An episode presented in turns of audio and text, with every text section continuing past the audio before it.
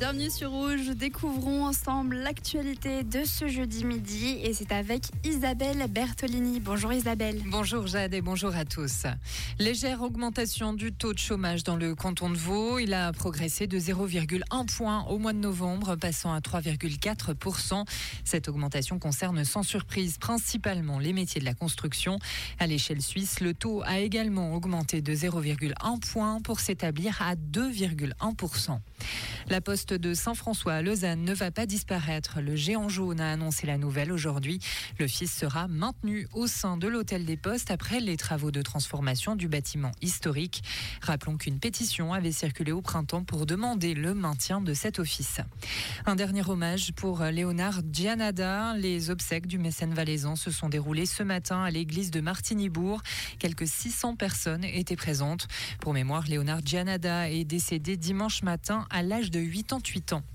Et un homme derrière les barreaux pour l'attaque mortelle de samedi à Paris. Le franco-iranien Armand Rajapour Miyan Dohab a été placé en détention provisoire sur ordre du juge d'instruction antiterroriste. Il avait été mis en examen mercredi soir. L'homme a dit lors de son interrogatoire avoir répondu à un appel de l'État islamique cet automne demandant à tuer des juifs.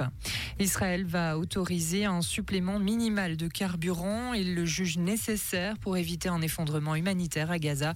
Ce qu'a annoncé hier le bureau du Premier ministre Benjamin Netanyahou. Cette annonce intervient dans un contexte de pression internationale accrue au moment où les combats s'intensifient dans le sud de la bande de Gaza. Merci Isabelle. Le retour de l'actualité sur Rouge, c'est à 17h.